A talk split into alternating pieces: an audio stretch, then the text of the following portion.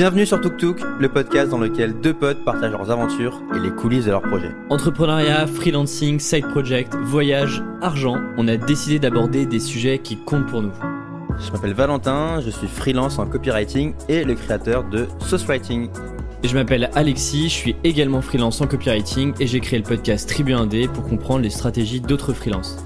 Avant de passer à l'épisode, si le podcast vous plaît, laissez-nous une note sur iTunes ou Apple Podcast, c'est hyper important pour nous. Et sans transition, on vous laisse avec l'épisode d'aujourd'hui. Salut Valentin, Salut Alexis. on se retrouve pour le cinquième épisode déjà. Exactement. De Tuk Tuk. Et cette fois-ci, on est en France, on est de retour euh, avec les derniers événements. Peut-être qu'on aura l'occasion d'en reparler. Mais, euh, mais du coup, on est de retour en France et pour la petite histoire, on est euh, du coup en région parisienne chez ma grand-mère qui nous euh, permet de nous confiner euh, tous les trois euh, avant de retourner un peu à droite à gauche en France. Ouais. Donc on profite, je pense qu'on va profiter de cette période pour enregistrer plusieurs épisodes. On, testera peut-être des nouveaux formats, on verra. Mais D'ailleurs, celui-ci est en Instagram Live actuellement. Donc, euh, donc bon, il y a quelques personnes qui nous suivent. C'est expérimental, on va dire. Mais en tout cas, voilà, on teste ce format. Donc, peut-être qu'on pourra le refaire dans la semaine si ça marche bien et si ça plaît aux gens. Et si le setup fonctionne et le son fonctionne. Exactement. Alors, thème d'aujourd'hui, c'est un peu la suite de- du précédent épisode qu'on a fait où on parlait euh, notre expérience à Bali au Vietnam, mais plutôt sur le côté découverte, voyage, donc un- une partie un peu plus lifestyle et un peu moins business. Et là, du coup, c'est un peu la suite où on s'est dit, ça serait intéressant de qu'on vous partage un peu euh, notre, la manière dont on s'est organisé, dont on euh, organisait nos semaines, nos journées, et comment on travaillait là-bas. Et Avec un passage qu'on a oublié dans l'épisode précédent, Oui. qui était combien bah, ça coûte concrètement de vivre à Bali pendant un mois et euh, au Vietnam également. Donc, on en parlera euh, juste après. Mais avant ça, une petite anecdote de Valentin cette fois-ci. On a terminé les, les anecdotes de scooter et, et mes galères de voyage. Euh, alors, pour remettre le contexte, j'étais pas avec toi pour cette anecdote. Non. Et, et c'était lors d'une de tes premières sorties euh, dans un, dans, au Vietnam à Ho Chi Minh. Et tu m'as envoyé une photo un peu surprenante, j'en dis pas plus. Mais l'histoire est quand même. C'est une euh, vidéo même que je vous ai C'était même une vidéo, effectivement. Euh, et l'histoire est très très drôle. Je te laisse directement enchaîner dessus. Ok, alors ça, ça a déjà eu lieu il y a. Alors je suis arrivé au Vietnam le 4 mars, et ça devait être le lendemain, ou l'après-lendemain, donc euh, le 5 ou le 6. Donc on est le midi, le matin j'ai travaillé, et je me suis dit, bah allez, je vais aller marcher un peu, je vais aller découvrir. Déjà il fait une chaleur de plomb, j'ai mon sac à dos, enfin il fait 35 degrés, c'est compliqué. Donc je marche, et à un moment je fais une pause dans un parc. Pour ceux qui connaissent Ho Chi Minh, c'est le parc à côté du Palais Royal, pas très loin de la cathédrale Notre-Dame, etc. C'est là où il y a le lac ou pas? Je crois pas qu'il y a de lac. Mais bref, c'est à côté, c'est en plein centre. Donc, euh, donc je fais une pause et je sors un livre et je lis un peu. Et là, euh, il y a un mec qui vient vers moi et qui, et qui commence à montrer mes chaussures. Je fais, mais qu'est-ce que sont mes chaussures? Enfin, ok, oui, euh, what do you want? Et il se met à genoux devant moi et il commence à me brosser les chaussures. Et je dis, bah ok, vas-y, fais-toi plaisir, let's go. et j'ai- en plus, tu vois, il fait ça bien, il sort des trucs. euh, il commence à me brosser les chaussures. En plus, elles étaient un peu sales. Parce qu'on avait euh, fait le, le trek sur le, à Bali. Du coup, il y avait un peu de terre dessus. Je me suis dit, bah, vas-y, ça va les, ça va les nettoyer. Et donc, il nettoie mes chaussures. Cinq minutes plus tard, un deuxième mec arrive. Les deux se connaissaient ou pas? Tu sais ou pas si se connaissaient? Bah oui, je pense, c'est- certain. Un deuxième mec arrive et il commence lui aussi à me sortir un autre truc sur mes chaussures. Là, il m'enlève carrément ma chaussure du pied. il me l'enlève du pied il commence à frotter dans tous les sens, il met plein de produits. Je vois que ça fait effet. Je dis allez-y et tout. Et là, je commence à comprendre que putain, ils vont, ils vouloir me que, je leur file de la thune. Cinq minutes plus tard, un troisième mec arrive. Pareil. Le mec, euh, il continue à me laver les chaussures. Ils me prennent ma chaussure. Et là, je vois que le mec, il sort un une espèce de bout de plastique ou bout de lino et qu'il le, il le colle sur ma, la semelle de ma chaussure. Extérieur, genre à l'extérieur. à l'ex- Enfin, non, la semelle. À l'intérieur. Alors, d'abord, il fait l'intérieur. Ah oui, j'ai oublié. les deux, oui. D'abord, il met l'intérieur, il met une semelle à l'intérieur de la chaussure. Et je dis non, non, non, I don't want this. euh, parce que je- là, je comprends qu'ils vont, ils vont, ils vont vouloir que je leur file de la thune. En plus, ils sont trois. Je leur dis non, non, je veux pas de ça, merci beaucoup et tout. Et donc, du coup, il, il met à l'extérieur, il met une autre semelle, un espèce de bout de plastique qui colle et il prend un cutter et ça fait le tour de la chaussure. Pour ceux qui sont en live sur Instagram, Ah oui, t'as la chaussure. j'ai la chaussure. Alors, je vous montrerai après, mais en gros, il a le tour, c'est une fausse semelle que le mec m'a faite. Je sais pas si tu vois, il y a, un, il y a allez, c'est un centimètre de- d'épaisseur. Donc, du coup, il la collecte de la colle et tout. Il me fait euh, very good for the feet. euh, very good if you walk a lot, etc. Je fais, vas-y, ok et tout. Et jusqu'à jusqu'à maintenant, c'est vraiment euh, gratos, quoi. Il y a, pour l'instant, il n'y a, pas de prix. C'est gratos, quoi. Les mecs, ils sont allés chercher leur truc, quoi. Et donc, euh, bon, on arrive à la fin, ça dure bien 5 euh, bonnes minutes. Et à la fin, bah, ils finissent et ils me regardent, quoi. Et je leur fais, oh, you want money? Donc, je sors de l'argent. Et je sors, quoi, même pas un euro, quoi. Il me dit, oh non, non, non, non, very cheap, very cheap, very cheap in Vietnam, very cheap. Et, euh, et au final, euh, je leur dis, oh putain, je leur dis, euh, how much do you want? Donc combien vous voulez? Ils me disent 600 000. 600 000, ça fait plus de 20 euros. Je fais, vous êtes sérieux, les gars? Bah, jamais d'avis, je vous file 20 euros pour ça, quoi. J'avais même pas 20 euros en cash, quoi. Alors limite, je leur montre mon portefeuille, je leur dis, bah, j'ai 100 000, c'est quoi? C'est, c'est 4 euros. Et j'aurais filé 100 000, quoi, mais ça fallait parlementer pendant deux minutes. Et en plus, ils étaient trois, t'étais tout seul dans un parc. Ah oui, je connaissais personne, ils se parlaient pas vietnamien. ils avaient presque tes chaussures dans les pieds. Ah ouais, c'était infernal, quoi. Donc, euh, donc voilà, belle, belle petite douille euh, du début de séjour, mais, euh, mais c'était marrant parce que les mecs, pour le coup, si on parle en termes business, il y avait absolument aucun marché, il y avait aucun besoin de mon côté, mais ils ont créé le besoin, ils ont créé le produit, ils m'ont vendu le truc, quoi. Là, pour le coup, c'est vrai que tu sais, souvent on te dit trouve un problème dur à résoudre et trouve une solution pour répondre à ce problème-là. Là, si tu ah, même pas poser la question. complètement. Donc voilà pour l'anecdote euh, du Vietnam. Euh, malheureusement, je n'en ai pas deux du Vietnam parce que ça, bah, je suis resté que 20 jours et j'ai dû rentrer. Mais, mais c'était marrant. C'était marrant. En tout cas, euh, est-ce que les semelles tiennent bien pour l'instant? Bah, Les semelles tiennent bien, mais je sais pas si elles vont tenir à vie. Quoi. Le mec, il a mis de la super glue. Quoi, donc, Surtout qu'il t'a rongé la semelle, la vraie semelle. Quoi. non, mais n'importe quoi. Mais ça m'apprendra. Je te propose d'enchaîner sans transition sur le, sur le, le gros thème d'aujourd'hui, qui est sur la partie organisation.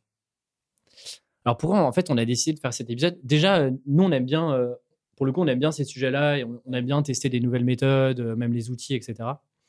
Et pour le coup on se ressent pas mal dessus. nous on a besoin que ça soit assez cadré, que nos journées soient assez cadrées, qu'on n'ait pas trop besoin de se poser de questions pour avancer. Et hum, d'autant plus quand tu es à l'étranger, dans un pays que tu connais pas forcément, qui est en plus, pour le coup Bali, c'est quand même pas le pays le plus dégueulasse. Et donc un peu idyllique où tu peux vite te perdre, bah, c'est pas simple de retrouver une routine de travail, retrouver une organisation euh, côté à l'autre bout du monde avec les décalages horaires, etc.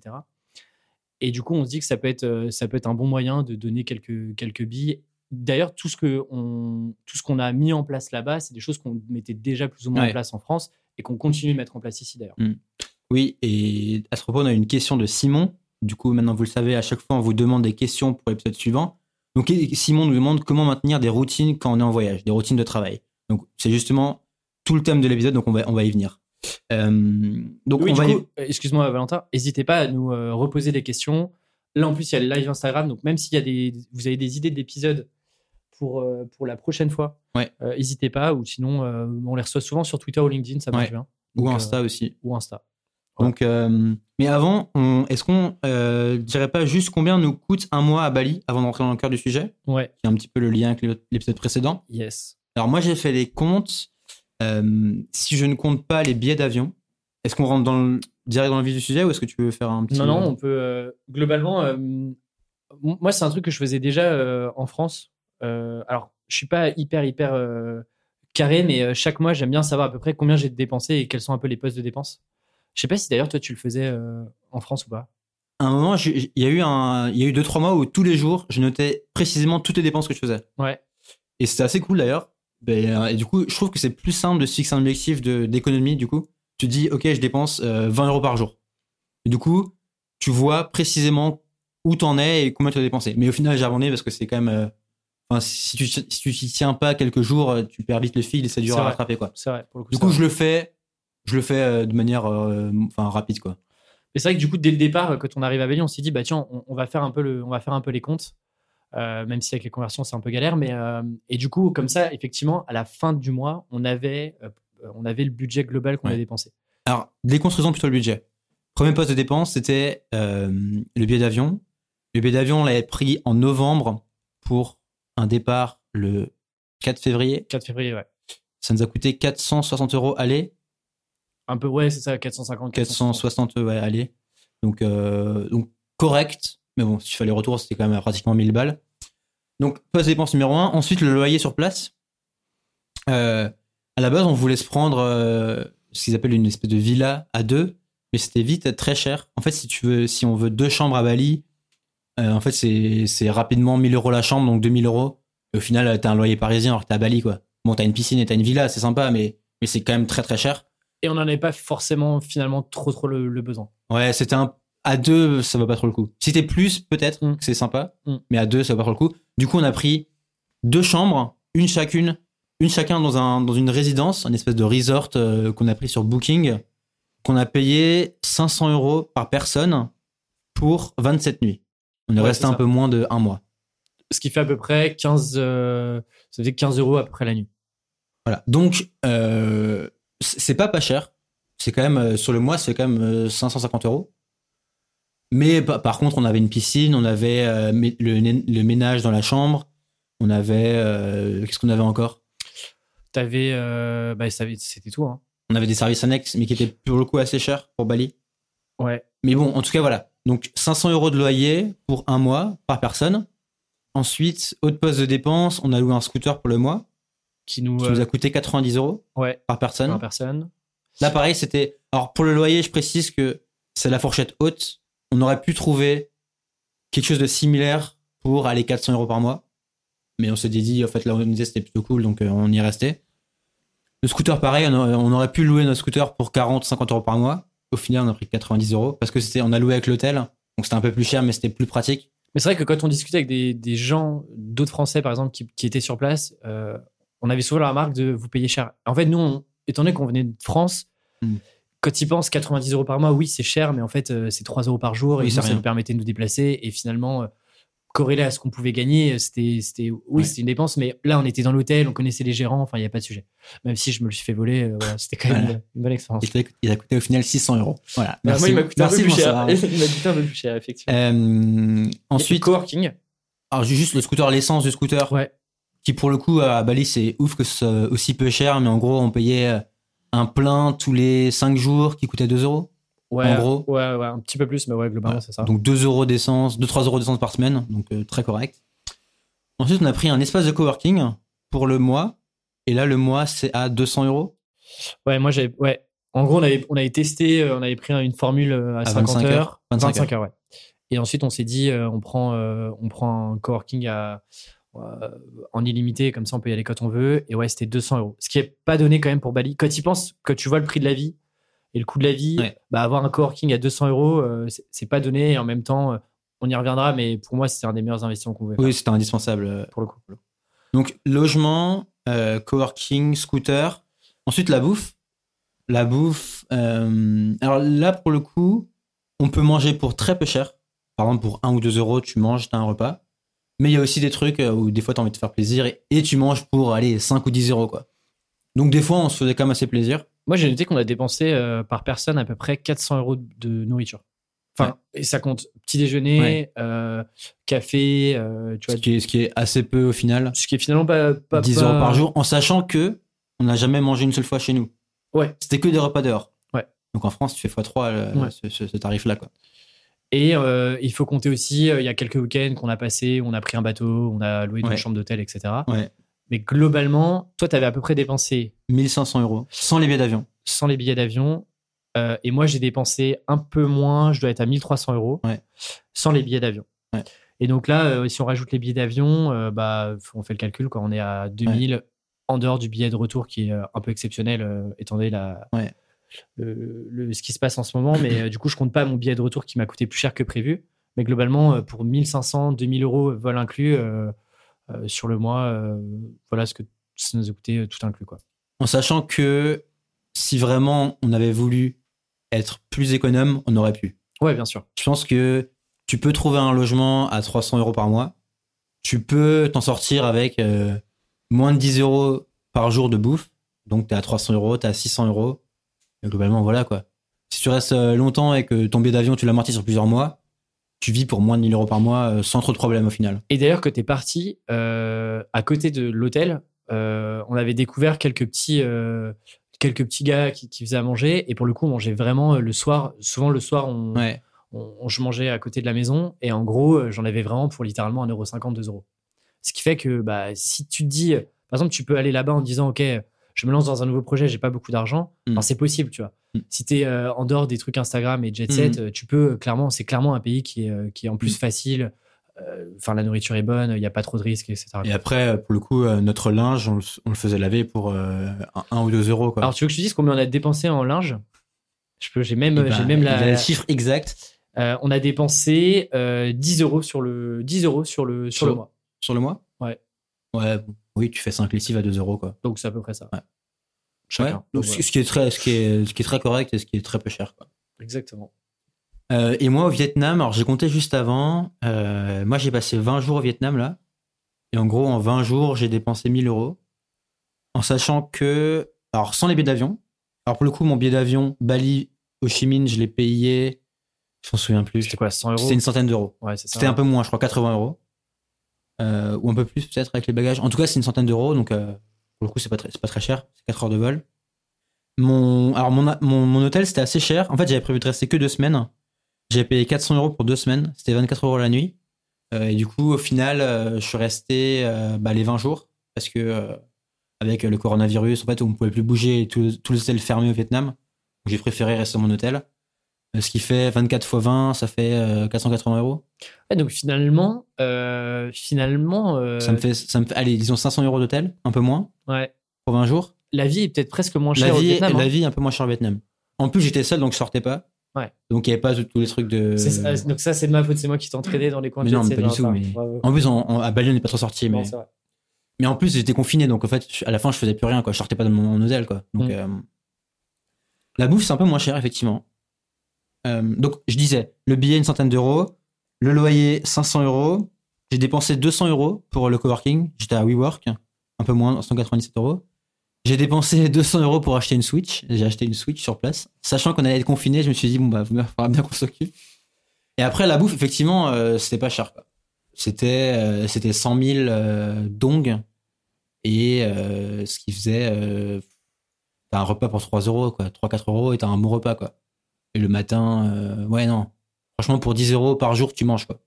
Donc au final, j'ai dépensé 1000 euros en 20 jours avec une Switch et avec une chambre d'hôtel plutôt chère.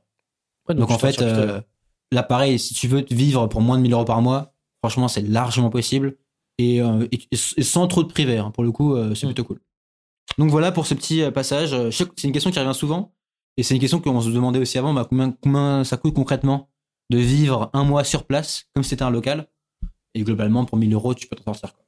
Bah, 1000 euros, je pense que tu vois, à Bali, 1000 euros, euh, tu, tu, tu te prives un petit peu, 1500, t'es bien, euh, tu, Mm. fais, euh, tu, tu, tu dépenses euh, comme tu veux, tu manges comme tu veux, tu vas où tu veux, etc. Et le- grand kiff, c'est que quand tu dis que tu te fais plaisir, tu dépenses 10 euros. Quoi. Ouais, et pour le coup, tu te fais vraiment plaisir. En quoi. France, Enfin, quand tu fais plaisir, tu dépenses quoi 50 euros, quoi, minimum. hein.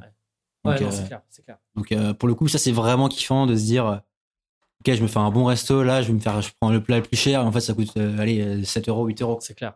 C'est trop cool. Chose que tu peux moins, peut-être un peu moins faire peu quand moins tu vas au resto, tu te dis que tu fais le, tu fais le, plat, le, le plat plus cher. Ok, passons maintenant. euh, je propose qu'on qu'on parle un peu du rythme qu'on avait, du rythme de nos journées, parce que euh, eh bien, c'était pas Vidaloka, c'était pas, euh, on était, on avait quand même un rythme assez cadré et assez soutenu. Il faut dire que on est parti avec l'idée en tête de travailler là-bas et de pas. euh, alors, on a, on a découvert un peu l'île, on, a- on, s'est baladé, on a fait des week-ends, etc. Mais la semaine, grosso modo, on avait quand même tous nos clients en freelance et les projets à côté. Moi, Socialiting et toi, notamment ton livre et ton podcast. Donc, euh, on a quand même des assez grosses journées, quoi. Et même, le- en vrai, même le, enfin, Même le week-end, on bossait un- Le week-end, on bossait.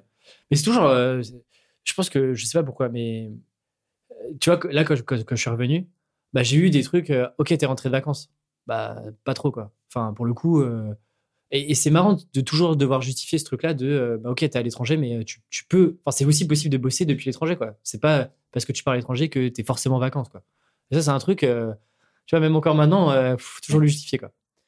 Ouais, parce qu'on s'est noté avant ça euh, quelques petits pièges à éviter qui sont intéressants, et qui Oui. sont liés au rythme. Parce que le truc, c'est que très très vite, moi je me souviens la première semaine, on a eu un petit peu de mal à s'y mettre, le temps de retrouver un peu des repères. Bah, t'es t'es jet lagué, tu connais pas trop les, les lieux, tu, tu découvres un peu, donc en fait, tu sais pas vraiment où tu dois aller, quoi. Exactement. Et effectivement, ce- le, le risque à avoir, et ce que moi, où je me sens vraiment pas confortable, c'est quand tu as des. euh, Tu vois, as un rythme un peu découpé, où, où tu bosses un petit peu par-ci par-là, tu fais une heure, ensuite tu essaies de retrouver un autre lieu, où tu fais autre chose dans, ton, dans ta journée, tu retravailles une petite heure le soir, etc. Et le fait d'avoir ce rythme un peu découpé, ça veut pas dire que tu bosses moins, mais je trouve que psychologiquement, à la fin de la journée, moi, j'ai l'impression d'avoir d'avoir fait un peu plein de trucs et rien mmh. à la fois, et du coup, de rien avoir accompli comme tâche de fond. Mais surtout si, si, tu passes ton temps à, à, faire que des petites tâches, en fait, à chaque fois, tu as un temps pour, pour bouger, pour te remettre dedans. Enfin, tu perds beaucoup d'énergie en chemin. Clair. Et nous, au final, la première semaine, on a, les premiers jours, on a testé plusieurs cafés, plusieurs lieux pour se dire, OK, où est-ce qu'on est bien? Et euh, la conclusion, c'était, on prend un espace de coworking et on paye 200 balles le mois, quoi. Parce que les cafés, même s'ils sont sympas, il y a toujours un truc qui va pas. Soit la Wi-Fi est pas idéale, soit t'es mal assis sur les chaises. Et quand t'es assis toute la journée, bah, c'est quand même important soit il n'y a pas de la clim. Moi, impossible de bosser sans clim. Ah, ça, ça, je me souviens, c'était un peu. Impossible. Et même avec la clim, parfois, j'ai du mal à bosser. Au coworking, j'avais du mal à bosser avec la clim. Et c'est vrai que euh, moi, personnellement, euh, c'est pas du tout une critique, mais euh, enfin, j'admire les gens qui sont capables de bosser, par exemple, parce qu'on en a rencontré plein, digital mm. nomades, qui arrivent à tout le temps bosser dans, des, dans des cafés, quoi. Et, et c'est vrai que, ouais, il y a toujours un truc qui va pas il y a toujours la Wi-Fi. Tu vois, il y a des trucs, moi, euh, que je suis en train de bosser et qu'il y a la Wi-Fi qui coupe. Genre, vraiment, c'est un truc qui me saoule même à l'étranger, ah dans un lieu cool et tout, euh, c'est chiant. Et mine de rien, il n'y avait pas tant de monde que ça dans les coworking dans lesquels on était. Et les gens bossent quand même beaucoup, beaucoup dans des cafés, quoi. Mm. Et, euh, et ça, c'est un truc, ouais, je, moi, j'admire ça parce que. Et après, en, coworking, on a vu que les gens étaient quand même déter. C'est vrai qu'il y a un autre état d'esprit. C'était quand même pas des, enfin, c'était pas des blagueurs, quoi. Les mecs, avaient, les mecs avaient des gros setups. Ils étaient là en mode, ok, on charbonne et on, ok, on a Bali, c'est cool, le lieu est trop cool, le cadre est incroyable. Mais par contre, la journée, on taffe et on est hyper sérieux avec ça. Quand on Alors qu'en café, c'est plus chill. Ouais. C'est t'as, le petit ventilo, t'as ton petit smoothie, tu fais t'es sur Insta, machin. Euh. Ouais, c'est vrai, c'est vrai. Et d'ailleurs, j'étais assez surpris parce que, euh, alors, figure-toi que le, coworking où on était était réputé pour être un des coworking les plus euh, bosseurs où il y avait des gens un peu plus mmh. sérieux, etc. Bon, je sais pas ce que ça vaut. Mais c'était marrant de voir le changement d'ambiance aussi quand t'arrivais plutôt en fin de journée. Et tu avais des gens qui arrivaient pour aller bosser euh, globalement presque, tu vois, se, faire des grosses déterres sur, euh, sur toute la, soirée et nuit. Et c'est marrant aussi, le climat et l'atmosphère mmh. est vachement différente. Et euh, moi, c'est un truc que j'aimais bien, quoi. Je trouvais que quand on allait dans le, dans le, coworking, il y avait une atmosphère où tu avais envie de bosser parce que bah, tout le monde est sur ses. T'as l'impression que tout le monde est en train de faire ses projets et c'est cool comme, comme énergie, quoi. Et moi, en plus, enfin, c'est pareil un peu, mais moi, mon taf, c'est écrire. Mmh. Et écrire, ça demande. Enfin, moi, ça me demande des conditions limite de travail parfaites, quoi si j'ai chaud, j'ai les mains qui sont moites et du coup j'ai le, j'ai les touches qui collent et c'est horrible. Euh, il faut que je sois bien focus, faut pas qu'il y ait trop de bruit, il faut que voilà, en fait, je suis assez psychorigide par rapport à ça. Du coup, je peux pas me permettre de à chaque fois tester un nouveau café et prendre le risque que il y a une condition qui aille pas.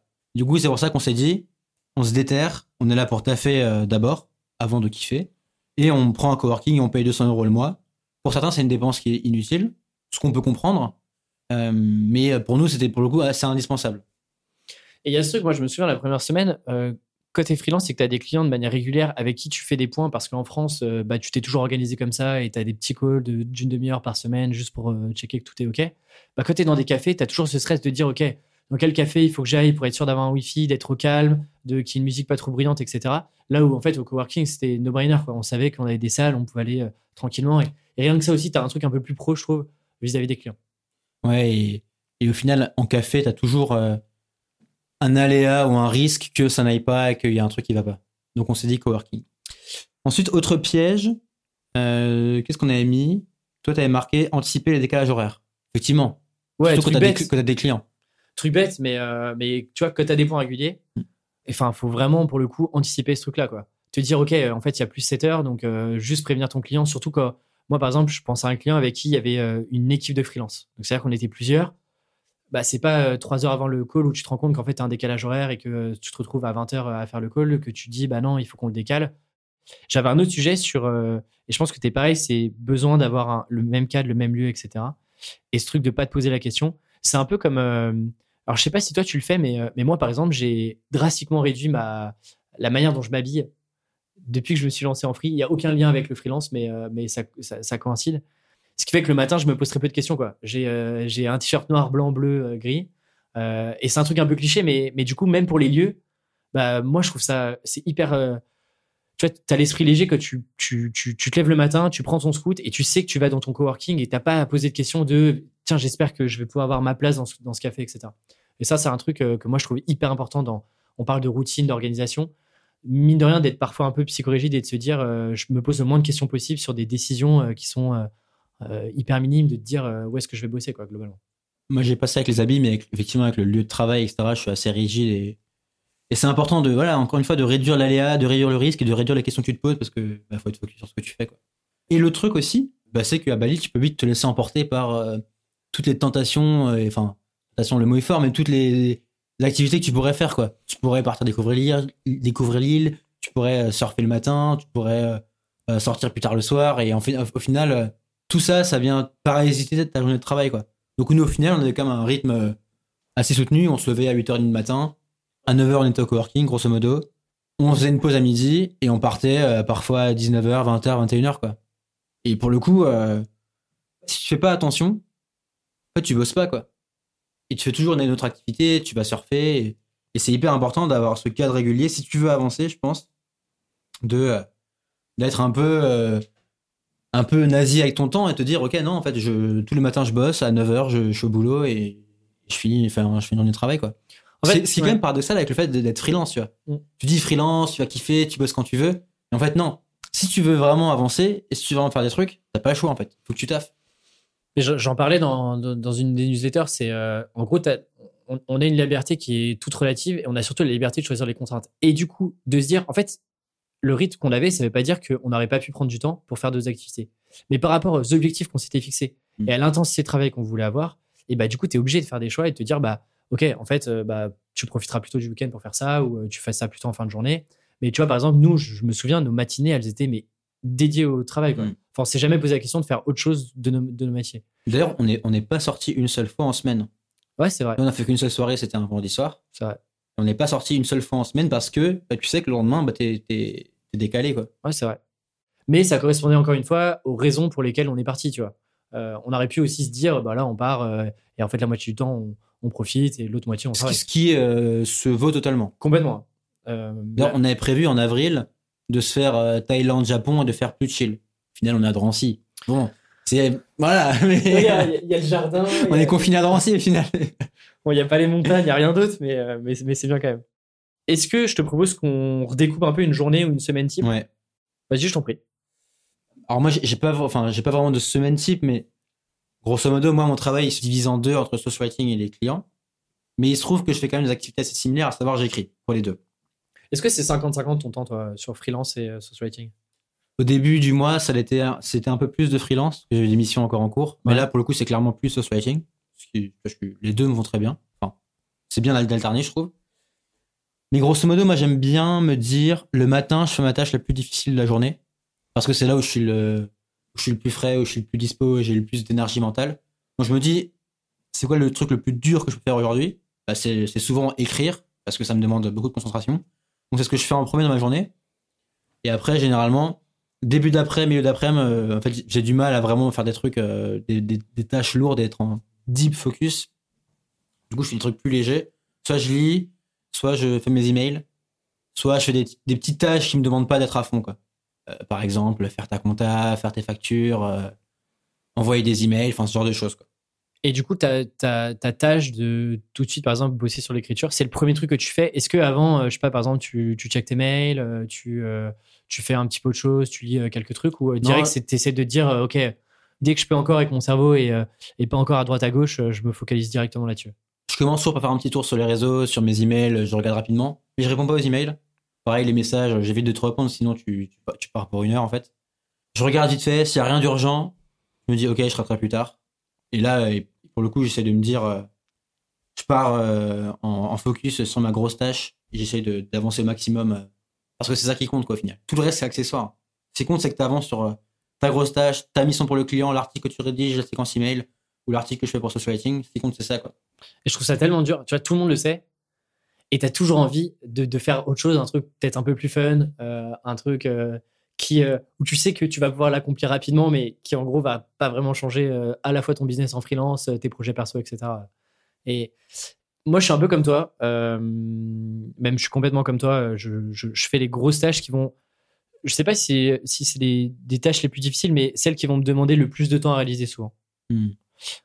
et donc, bah, forcément, oui, toute la partie admin, et mail, etc., ça arrive pas là-dessus moi, il y a un truc que j'aime bien et que je, me suis toujours appliqué naturellement, euh, et même quand j'étais encore en, job, en CDI, c'est le, le Maker Manager Schedule que, que, beaucoup de gens connaissent de, Paul Graham, qui en gros te dit le matin, tu as plutôt une posture de maker, c'est-à-dire tu vas faire plutôt des tâches créatives, des tâches où tu vas, tu vas produire des choses. Je sais pas s'il dit le matin.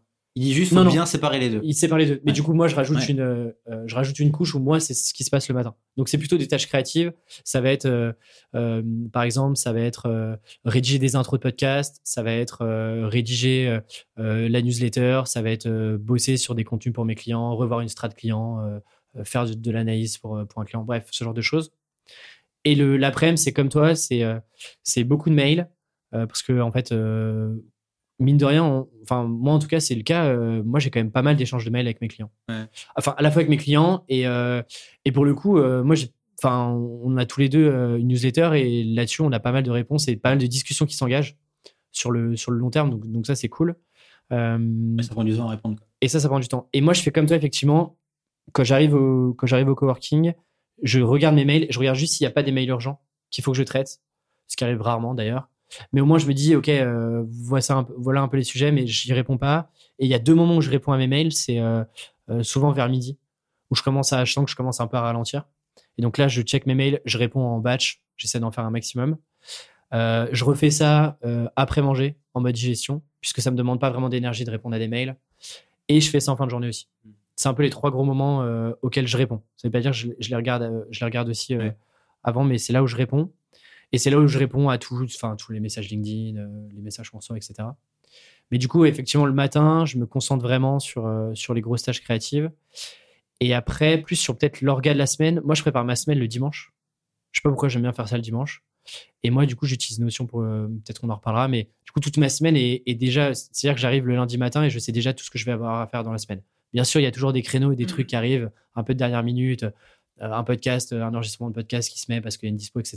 Mais globalement, je sais à peu près ce que je dois accomplir avant, avant la fin de la semaine.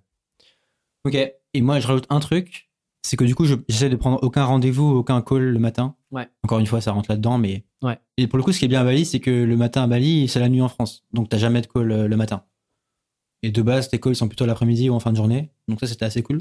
Et ça, d'ailleurs, je trouve ça vraiment agréable. Parce que en France, tu pourrais dire oui, mais tu peux faire la même chose. Tu peux mettre ton portable en mode avion, etc. Mais je trouve que tu as toujours ton cerveau qui peut te dire. Il y a forcément, il y a peut-être un truc qui, qui peut être urgent, euh, il y a peut-être un, je sais pas, un client qui peut t'appeler. Ça n'arrive jamais, mais tu as quand même ce truc en tâche de fond qui peut t'arriver euh, dans le cerveau où là, tu te dis la probabilité, elle est, elle est complètement nulle qu'un un, un, type se réveille en pleine nuit euh, pour t'appeler, tu vois. Ce qui fait que tu as vraiment, enfin, je trouve que tu l'as plus qu'en France de te dire tu as le, as le champ complètement libre pour faire des trucs où tu es super focalisé et il y a personne pour t'embêter, quoi. Ouais. Et alors, ça fera la transition avec la partie d'après, je pense.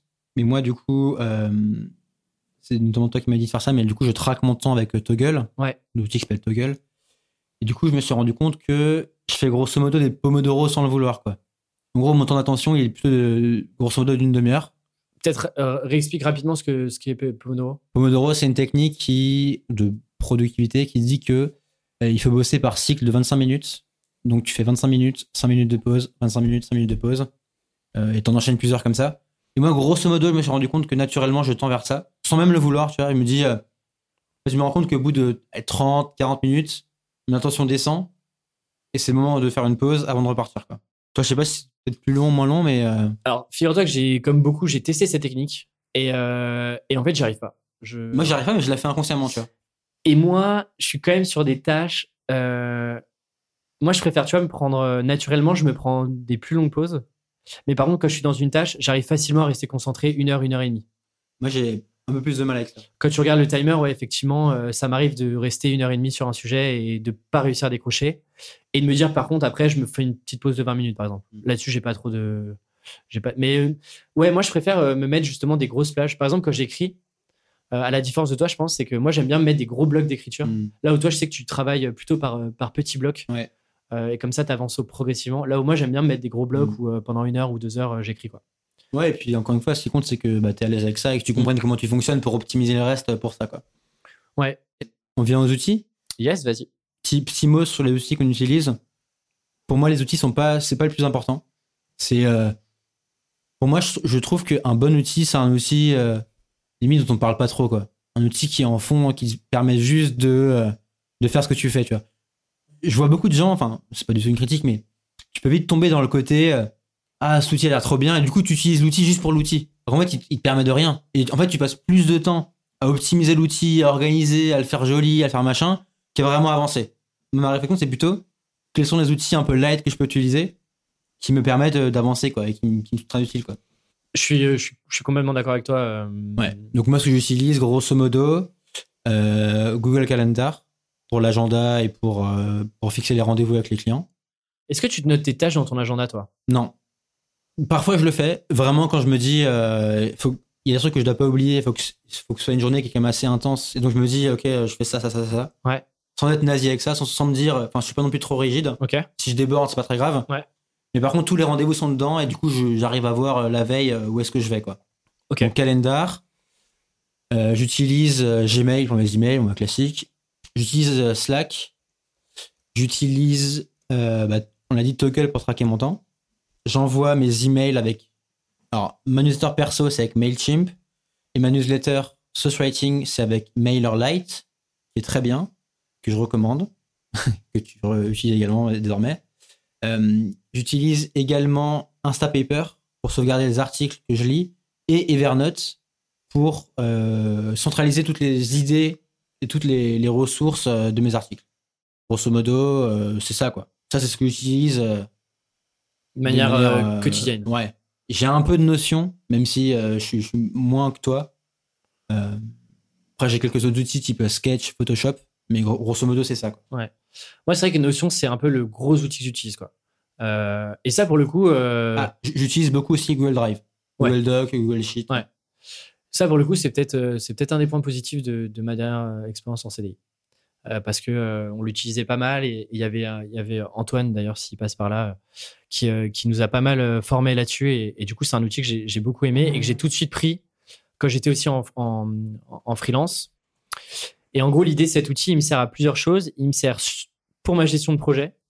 C'est-à-dire euh, j'ai plusieurs tableaux et plusieurs plusieurs pages pour chacun des clients. Et comme ça je sais où j'en suis puisque mes clients c'est minimum des clients que j'ai pendant trois mois. Et donc du coup bah, y, a une sorte de relation euh, moyen terme, long terme qui se crée. Et donc, du coup, ça me permet de savoir quelles sont les étapes, où est-ce qu'on en est, euh, qu'est-ce qui doit être validé. Et je prends aussi en note tous mes calls que j'ai avec eux pour leur poser les questions, pour avoir des retours, etc. Et j'utilise aussi pour toute la partie gestion de projet du podcast. C'est-à-dire euh, tout mon backlog d'invités, où est-ce que j'en suis au niveau du calendrier, quelles sont les tâches. Et tout est processisé et tout est inclus dans, euh, dans Notion. Ce qui me permet d'ailleurs, en plus, euh, bah, maintenant je travaille avec un autre monteur et potentiellement avec d'autres personnes euh, prochainement, ce qui me permet du coup de, de filer des accès et tout est documenté là-dessus. Et ça me permet aussi de gérer toutes mes to-do, etc. Avant, j'utilisais d'autres outils, notamment Doist. Toi aussi, je crois, Todoist. Là, pour le coup, j'utilise un petit peu Todoist. Ouais. Je l'ai pas dit, mais. Et du coup, moi, j'utilisais avant et je me suis dit, OK, maintenant, je passe tout dessus. J'ai mis un peu de temps à, à setup le truc, mais maintenant, c'est complètement automatique et j'y passe très, très peu de temps le dimanche pour noter toutes mes tâches.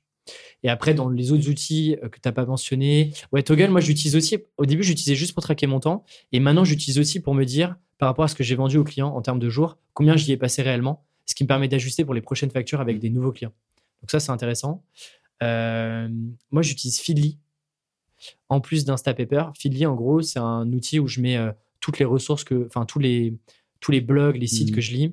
Et ça marche avec des flux RSS, donc un truc vraiment à l'ancienne. Ouais, c'est cool ça. Mais ça me permet de. En fait, j'ai pas besoin de checker tous les sites. Et d'ailleurs, j'ai trouvé euh, une extension qui me permet de mettre, de transformer les newsletters en flux RSS, ce qui me permet de les recevoir là-dessus. Je mettrai Et- les liens. Ouais. Et c'est pas mal. Du coup, euh, j'essaye de vider progressivement ma boîte mail de toutes les newsletters et de les avoir que sur Phil. Euh, donc ça, c'est l'outil que j'utilise. Et puis après, moi, j'utilise pas mal Calendly et You Can Book Me pour tout ce qui est call, etc. Euh, pour le coup, je gagne pas mal de temps. Ça évite les allers-retours par mail. Et puis, euh, ouais, comme toi, je suis passé sur MailerLite. On utilise MailerLite pour euh, un autre projet qui s'appelle le mode d'emploi. Et, du coup, j'ai terminé Mailchimp parce que Mailchimp coûte quand même très très cher. Et j'étais pas loin de la fin du, compte gratuit. Donc du coup, je suis passé sur MailerLite. Et là, pour le coup, ça me coûte. je crois que ça m'a coûté euh, 150 euros la- l'année. Donc ce qui est assez peu cher. Et là, pour le coup, j'ai un peu plus de possibilités, notamment sur tout ce qui est automatisation de mail. Voilà un peu Et, les. ouais. Et MailerLite, la version gratuite est mieux que celle de MailChimp, je trouve. Tu peux Ouais. aller plus loin dans ce Ouais, que tu fais. vrai. C'est vrai. Dans l'automatisation, notamment dans la séquence. euh, Et moi, je me dis, tu vois, à plus long terme, euh, vu qu'il y a un moment où il va falloir qu'on paye ces outils-là, bah pour le coup, c'est un moins cher, deux, bah tu auras, une petite ancienneté sur l'outil, ce qui fait que tu vas aller beaucoup plus vite aussi. MailChimp aussi en soi. Ah, mais Team, ça va très très vite en termes Oui, de prix. hein. en termes d'ancienneté, je veux dire. Ouais, bien sûr. Mais oui, ça monte vite les prix. Ouais, pour le coup, ouais. Voilà un peu les outils qu'on utilise euh, et comment on gère un peu notre semaine. Ouais. Donc, ouais, c'est pas euh, super sexy, mais, rien euh, d'incroyable, mais, hein, mais- mais- mais c'est la réalité de, de, de comment c'était, quoi. Ouais, c'est vraiment marrant de se dire, tu, tu es indépendant et potentiellement tu es libre de ton temps, mais en fait, tu te recrées juste encore plus de routine et plus de, de cadre qu'avant, quoi. Mais euh, ça me paraît indispensable. Ouais, c'est ça. Moi, je pense que c'est indispensable et je le vois dans tous les freelances euh, avec qui j'ai pu discuter euh, dans le podcast Tribu 1D. Enfin, tout le monde est. il faut être un minimum organisé si tu veux délivrer des trucs, si tu veux être euh, euh, bosser sur plein de projets différents. Tu es obligé d'avoir un- une sorte un peu d'organisation presque militaire parfois. Ouais. Parce que sinon, bah, tu pas et en fait, tu stagnes et, et tu vois, les mois passent et, et en plus, tu te crées de la frustration parce que tu as l'impression de vraiment pas avancer. Et un truc que moi, je rajouterais, c'est que le fait qu'on soit aussi tous les deux, chose qui nous arrivait moins à Paris puisque tu étais encore en, en CDI, bah, ce qui fait que en fait, on, on s'automotive sans se le dire. Hmm. Et ce qui fait que bah, quand il y en a un qui bosse, tu as envie aussi de bosser. Mm. Et euh, t'es pas sur un truc de contrainte, tu es, juste content qu'on soit ensemble, qu'on puisse partager euh, euh, nos problématiques, etc. Et ça, c'est cool. Donc, euh, je pense que je vais, je vais réitérer beaucoup plus. Je l'ai je l'ai un peu moins fait l'année dernière, mais de me dire de. Je bossais beaucoup solo. À la fois, tu vois, je payais des, des cafés à la journée ou même chez moi. Et, et je trouve que ce truc de bosser à deux ou trois, Ouais. et souvent les mêmes personnes, qui travaillent de la même manière, je trouve que, je trouve que c'est c'est cool, ça te crée un bon environnement, un bon cadre de travail, ça te force aussi à, bah, mine de rien, à être levé, euh, à avoir des horaires quasi normales. quoi. Ouais, Donc ça, c'est cool. Ok, on passe à la partie challenge. Yes. Là, le challenge euh, du moment, c'est un- on a le même tous les deux. C'est Ouais. moi là. euh, alors là, ça va. Je m'y remets un peu. euh, je m'y remets un peu et j'arrive de nouveau à, à bien me, à bien bosser. Mais là, euh, pendant 10 jours, en gros, depuis la début semaine dernière jusqu'à ce que je rentre vraiment en France. Donc, euh, je suis rentré quand? Je suis rentré, euh, jeudi, jeudi. jeudi. Donc jusqu'à vendredi, en gros. J'ai eu énormément de mal à bosser. Euh, bon, on a passé euh, côté à Bali, moi en Vietnam, on a passé deux jours à essayer de se faire rapatrier, trouver des billets d'avion, ce qui était un peu stressant et complexe, mais en soi, j'ai eu du mal à bosser. euh, la période était vraiment bizarre, même si en soi, on n'est pas directement impacté. Enfin, en tout cas, quand on était là-bas. Et en soi, ça devrait ne rien changer. Moi, au Vietnam, il n'y a pas beaucoup de cas. Euh, bah, en fait, on- ça, ça jouait sur euh, l'humeur, ça jouait sur euh, la motivation qu'on avait au travail. Et du coup, moi, j'avais beaucoup de mal à, à m'y mettre. Je faisais des trucs par-ci par-là parce qu'il fallait que je les fasse, mais tu vois, si je bossais deux heures dans la journée, j'étais content, quoi. Bah parce que tu vois, je trouve qu'il y a ce truc de, il y a ce truc d'incertitude quoi. Tu vois, on savait pas trop ce qui se passait. Tu, on avait des nouvelles en plus de, dans- en France ou euh, qui étaient complètement différentes de là où on était, Mhm. etc. Ce qui fait que ton cerveau, il a toujours en tâche de fond euh, ce truc de préoccupation, euh, de, de savoir ce qui se passe, de savoir aussi si euh, ce qu'on est en train de faire c'est la bonne chose, si euh, en fait on prend les bonnes décisions. Ce qui fait qu'en fait ça te prend énormément d'énergie Ouais. et du coup t'as pas envie de te remettre en plus de l'énergie sur des, en tout cas moins moins facilement de bosser sur sur des projets. Moi j'ai été un peu comme toi. J'ai eu la chance de rentrer un peu plus tôt que toi, voire quasiment une semaine avant. Ouais, t'es rentré cinq jours avant. Et euh, moi, j'ai eu quand même pas mal de mal à m'y remettre. Et, euh, et je pense qu'il y a aussi ce côté. euh, moi, j'étais un peu déprimé de rentrer pour le coup. Mm. Parce que c'était pas prévu qu'on rentre si tôt. Mm. Et moi, je m'étais vraiment fait l'idée qu'on restait trois mois. Surtout qu'en plus, pour le coup, on avait un peu tout lâché en France. C'est-à-dire que moi, j'avais plus d'appart. Et tu vois, lâcher un appart pour revenir un mois et demi après, euh, il Mm. y avait plein de trucs qui me font qu'aujourd'hui, je me dis, c'est un peu plus compliqué que prévu, le retour. Et je pensais que la transition allait être un peu plus simple que de rentrer un peu en dernière minute. Là, je trouve que depuis cette semaine, euh, moi, je, je- je suis revenu sur un rythme normal. Euh, En vrai, pour nous, ça change pas grand-chose. J'en Mm. parlais. euh, tu vois, on a toujours bossé un peu solo, chez soi, euh, à distance. Donc, euh, toute la partie organisation, en fait, on la connaît et pour le coup, on n'est pas trop impacté. Donc, du coup, là, moi, je commence à reprendre un rythme normal. Là-dessus, ça me va. Moi, ce qui me rassure, c'est que j'ai l'impression que c'est le cas pour tout le monde. Tu vois. Ouais, c'est clair pour tout le monde. Enfin, Et tu en vrai, c'est normal parce qu'on est en- on vit un moment historique, c'est une pandémie. euh, Enfin, on sait pas combien de temps ça va durer, on sait pas les dégâts que ça peut faire, aussi bien euh, sanitaires qu'économiques. Donc c'est normal de de pas être bien et, au début j'étais, enfin je me disais putain mais il faut, que je bosse, là je fais rien, etc. C'est relou. Et en fait à, la fin je me suis dit bah c'est pas grave. J'étais ok avec ça, je ne culpabilisais pas et je me disais bah, il y a des moments où juste t'as envie de rien faire et en fait ne fais rien et puis ça ira mieux après quoi. Il y a des moments, enfin, soit avec ta famille, appelle-les, euh, passe du temps euh, avec tes potes. Enfin voilà, c'est plus important que tout le reste quoi, au final. Et tu vois, j'étais comme toi. Et, euh, et moi, j'ai eu vraiment ce truc de, de- En mode, euh, putain, mais qu'est-ce que je suis en train de faire quoi Alors que normalement, j'ai une bonne orga. euh, Mm. Là, je vois, des, je vois plein de gens qui sont en train de produire des trucs, euh, qui sont en train de communiquer et tout. Et moi, je suis là, je, je sais pas quoi faire. et je suis un peu, tu vois, je suis un peu perdu. Et là-dessus, si je peux donner juste moi mon retour d'expérience, c'est en fait, il y a un moment où je me suis dit, je me déconnecte de tout. À la fois des médias, etc. Parce que quand je suis rentré, bah, je regardais pas mal euh, un peu ce qui se passait pour essayer de me reconnecter à ce qu'il y avait vraiment euh, là où j'étais. Et aussi, euh, enfin, en vrai, depuis une semaine, je vais quasiment plus sur LinkedIn, Twitter, etc. Parce que parfois, je voyais quand même beaucoup de, beaucoup de, de discours qui étaient, c'est une énorme opportunité pour tout le monde. C'est-à-dire que oui, c'est une pandémie, c'est quand même compliqué, euh, il va y avoir des morts, etc. Ça va être la crise, etc. Mais il faut voir le positif dans cette crise-là, il faut rebondir rapidement, il faut se remettre en mouvement très très vite. Et en fait, quand je lisais ces trucs-là, moi, j'étais pas dans ce truc-là de me dire ouais, il faut que j'aille en mouvement, et j'étais plutôt, c'est pas de la souffrance, mais de me dire euh, moi, j'y arrive pas quoi. Et donc, il faut que je trouve une solution. Et le meilleur moyen, ça a été de complètement euh, dé- Mhm. déconnecter tout ça. On devrait pas dire ça alors que nous, on est en, en train de créer du contenu là, maintenant. Mais ce truc de prendre quelques jours où tu fais rien, tu fais rien. Ouais. C'est-à-dire que vraiment, euh, j'ai tout arrêté. Je me suis euh, mis à lire des, des bouquins, ce genre de trucs, à pas regarder mon portable. Ce qui fait que bah, tu te remets un peu dans un rythme, tu te reprogrammes un petit peu. En, en soi, c'est vrai que c'est une opportunité de ouf. Et c'est vrai que euh, c'est vrai qu'il va, y avoir- il va y avoir plein de trucs à faire. C'est vrai qu'il y a plein de boîtes qui se sont créées euh, en temps euh, difficile. Mais c'est aussi bien bah, parfois de, de Mm. s'écouter, de se dire, enfin de pas trop se mettre la pression et de pas s'en vouloir si on n'est pas aussi productif qu'on veut. Quoi. Surtout dans un temps comme ça où bah, où il y a peut-être des cas dans, dans, dans nos entourages, c'est pas forcément simple à vivre. Quoi. Donc, euh, Ouais. Voilà. Je pense qu'il faut prendre du recul sur euh, certains discours un peu culpabilisants. Quoi. dernière section, recommandation? Yes. Je te laisse y aller. Du coup, euh, je vais plomber l'ambiance avec ce bouquin, mais vraiment, je le trouve, euh, je le trouve excellent. C'est un bouquin qui s'appelle, euh, alors en français, c'est Quand le souffle rejoint le ciel. Et donc, c'est un bouquin qui a été, euh, qui est écrit par euh, Paul Cala- Calatini, qui est d'origine indienne et qui est américain. Et globalement, c'est une sorte de récit autobiographique. pour vous mettre le contexte de, de ce, de ce livre-là, il écrit ce livre quand il a 37 ans. À l'époque, il s'est pas mal réorienté. Il a beaucoup fait des. C'est plutôt un littéraire de base. Et en fait, euh, lui, ce qui l'intéressait, c'est de comprendre un peu les rapports entre euh, l'esprit, l'âme, la vie, la mort, donc des, des sujets un peu spirituels. Et il se rendait compte que par la littérature, il lui manquait un truc assez concret et opérationnel. Et du coup, il se dit j'ai envie de me lancer dans des études de médecine et notamment de chirurgie. Et c'est là où il va reconnecter avec le cerveau et donc il va se spécialiser en neurologie. Très vite, il devient un des chirurgiens neurologues internes euh, en internat, un des plus réputés, un des plus connus, un des plus reconnus.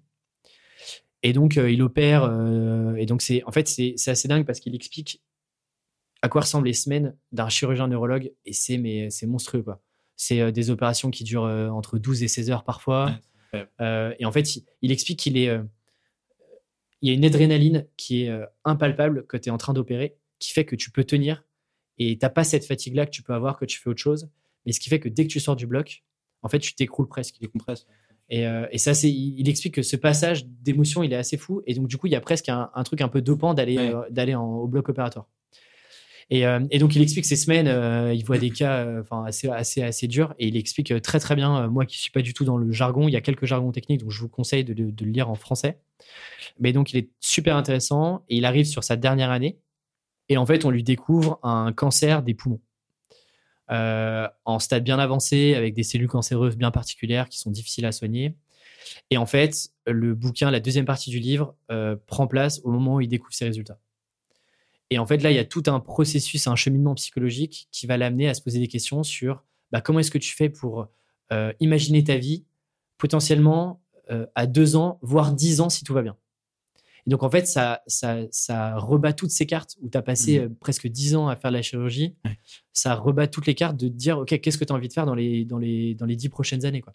Et il explique justement de euh, la raison pour laquelle il est revenu à la littérature, au fait d'écrire, parce que vu le temps qui lui restait, bah, il avait envie aussi de d'avoir cette pierre-là euh, dans sa vie et dans sa carrière.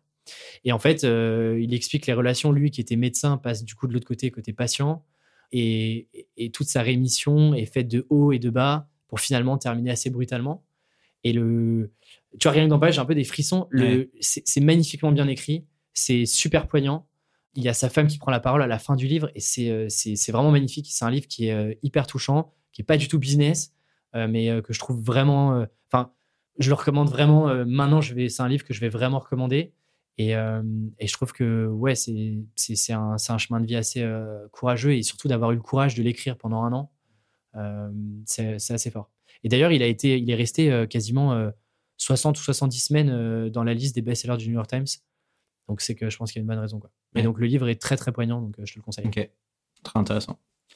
on s'était marqué The Spy, ah c'était la série que tu avais recommandée la semaine dernière, il y a deux semaines. Ouais. Que j'ai regardé du coup sur un espion israélien Exactement. qui va en Syrie.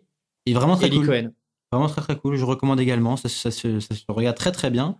C'est assez court, il y a quoi 5 épisodes Un petit peu plus, je crois. 6 ou 7, je sais plus. Ouais, une saison, donc c'est assez sympa.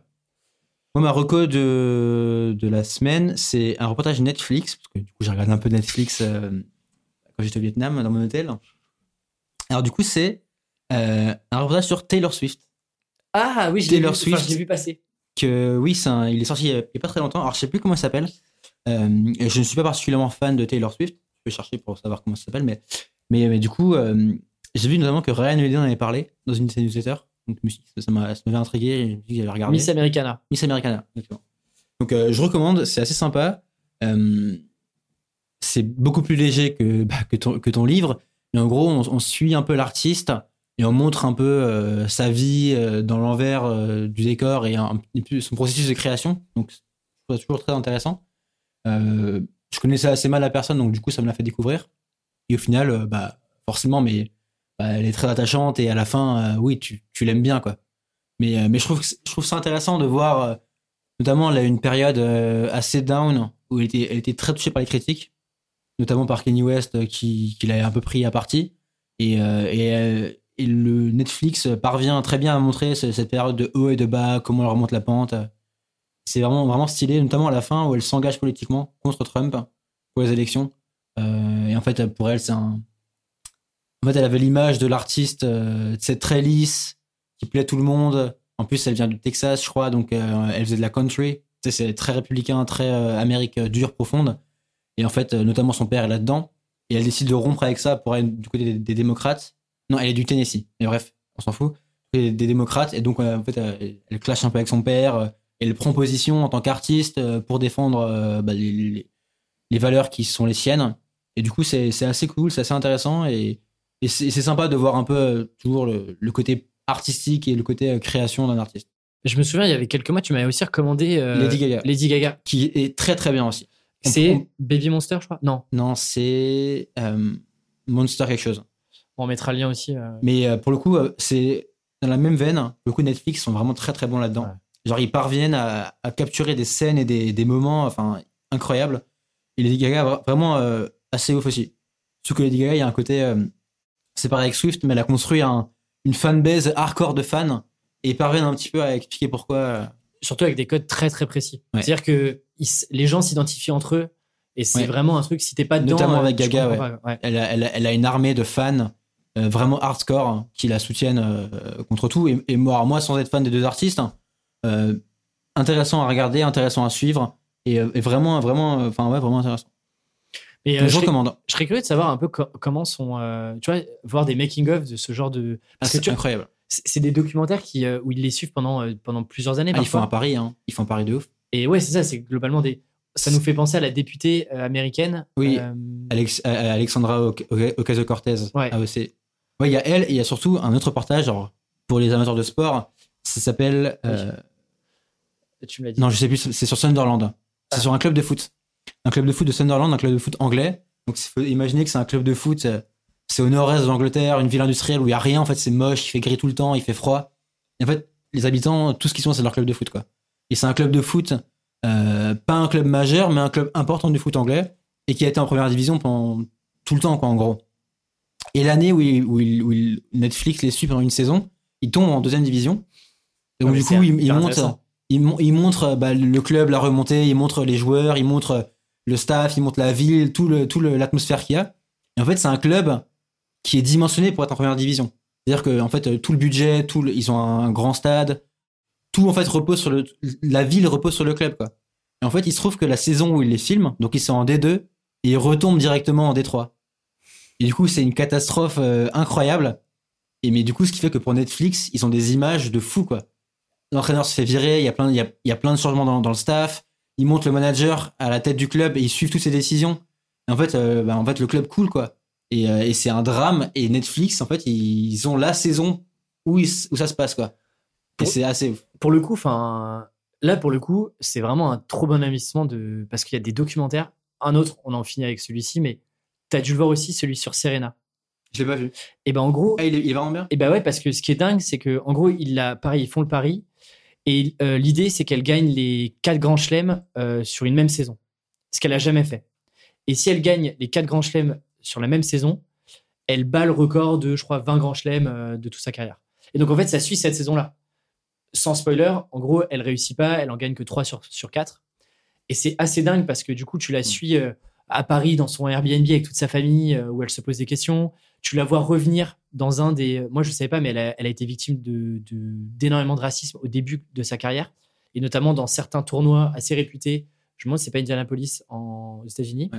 Et elle n'y était jamais revenue, et elle profite de cette saison-là pour y revenir aussi.